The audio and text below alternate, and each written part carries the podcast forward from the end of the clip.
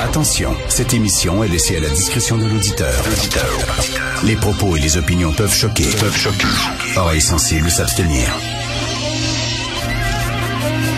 Richard Martineau.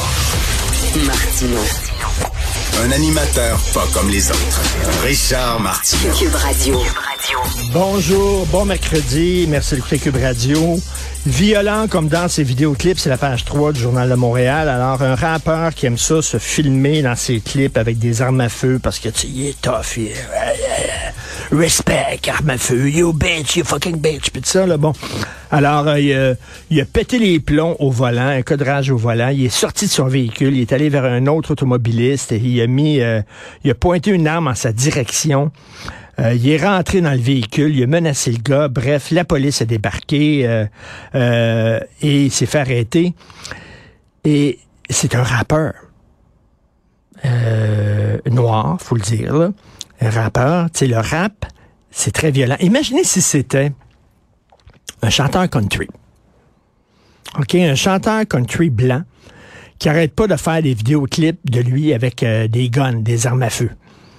OK, puis il serait pogné dans un cas de rage au volant. Et tabouin, il y a une petite gauche qui serait énervée. Regardez le country, la musique country, les cowboys, le western, puis tout ça. L'extrême droite, les conservateurs, blablabla. Trump. Et là, là, on, mais toute, toute la, la, la, la- l'apologie de la violence, des armes à feu, de la misogynie dans le rap. On en parle peu. C'est très peu dénoncé.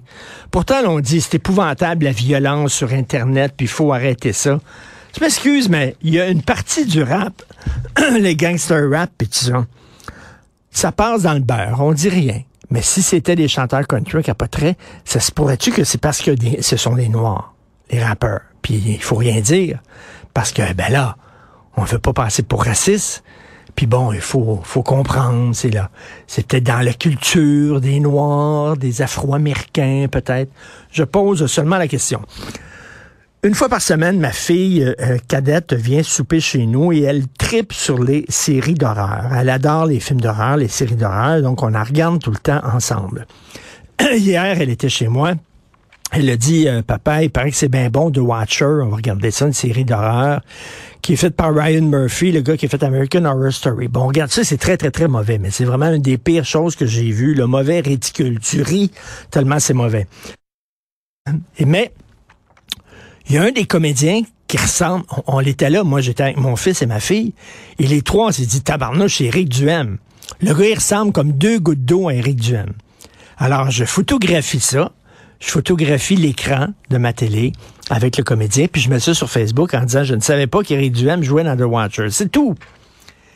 Et là, il y a une de, des gens de sa gang qui commencent à m'engueuler, mais t'es un écœurant, puis lâche-les, puis laisse-les tranquilles, puis on sait que tu l'aimes pas, puis mon tabarn. J'ai rien dit. Il ressemble à Éric Duhem.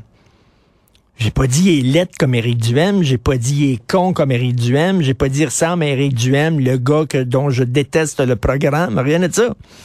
D'ailleurs, on reçoit Éric euh, un peu plus tard dans l'émission, je suis très content de, lui parler. j'ai rien dit ça, il ressemble à Duhem. Il a fallu que j'y bloque. Tabois qui sont craqués. Vraiment, ils sont craqués. Si c'est cette gang-là qui sont en train de quitter le parti, là, ben, tant mieux, bravo. Euh, Eric devrait leur tenir la porte et leur dire bonjour. Donc, Carlos will call you, là. Sacré le camp. Mais je suis tellement tanné des gens craqués. Autant d'un bord que de l'autre. Autant à gauche, c'est les woke qui s'énervent euh, à la vue de la moindre petite affaire, qui crient au racisme, euh, qui déchirent leur chemise. Et autant du côté de la droite, les Trumpistes, les libertariens, tout ça, qui sont tout énervés aussi, les deux sont complètement capotés, je trouve. Les deux sont contre la démocratie. Tu sais, la démocratie, la politique, c'est quoi? C'est l'art des compromis. C'est dire, regarde, on, ne construira pas une société parfaite. On va essayer de construire une société qui est meilleure. Il va falloir mettre de l'eau dans notre vin. Mais ces deux crinqués-là, autant les Trumpistes libertariens, conservateurs, pétés à droite, autant que les woke extrême gauche à gauche ne veulent pas faire aucun compromis. Ce sont des gens qui sont purs et durs. Et c'est comme dans les années 30. Les années 30, il y avait des gens qui étaient tannés de la démocratie parce que c'est lent, la démocratie, c'est long. Euh, tu peux pas faire tout ce que tu veux. Tu dois faire des compromis. Tu dois t'entendre avec le clan en face, etc. Alors, il y a des gens qui sont allés, un, euh, à gauche vers euh, le communisme et à droite vers le fascisme. C'est ça. Les deux, ils ont dit, nous autres, on va essayer de court-circuiter la démocratie. C'est trop plate. On va aller vers l'extrême droite ou vers l'extrême gauche. Ben, c'est un peu ça qui, se passe. Autant à gauche qu'à droite, on dirait qu'on est contre les institutions démocratiques, on est contre le jeu politique. C'est trop lent, ça fonctionne pas. Donc, on voudrait que le monde ressemble parfaitement à notre idéologie. Donc, on va d'un côté comme de On est un peu tanné. Je suis un peu, beaucoup tanné de ces deux crinqués-là, à droite comme à gauche, qui ont aucun sens de l'humour, qui déchirent la chemise et qui collent au plafond dès la moindre petite critique.